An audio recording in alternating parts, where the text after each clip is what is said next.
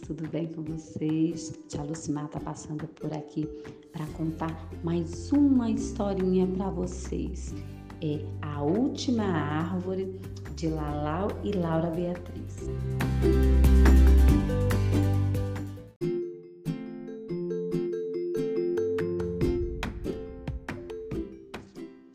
Era uma vez uma árvore, a última árvore do mundo.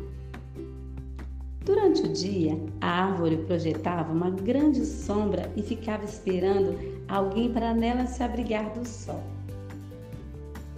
Durante a noite, um vagalume vinha visitar a árvore. Uma luzinha ficava acesa até o amanhecer. Certa vez, uma fruta amarelinha e bem doce nasceu na árvore o macaco peludo pegou a fruta e levou para seus filhotes. No verão, uma nuvem fez chover bastante sobre a árvore. Um esquilo brincalhão aproveitou e tomou um banho bem gostoso. No outono, uma das folhas caiu bem devagarinho da árvore uma formiguinha forte e valente levou a folha para o seu formigueiro.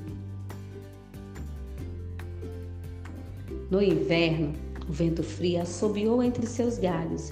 A árvore ficou feliz, dançou ao som daquela música. Na primavera, uma flor se abriu no alto da copa da árvore. A flor vaidosa espalhou seu perfume pelo ar.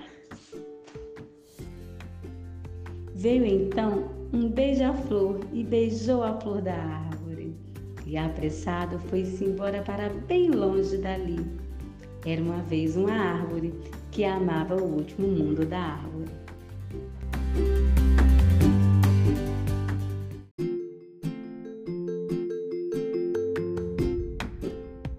Tchau, tchau, meus queridos, e até a próxima história.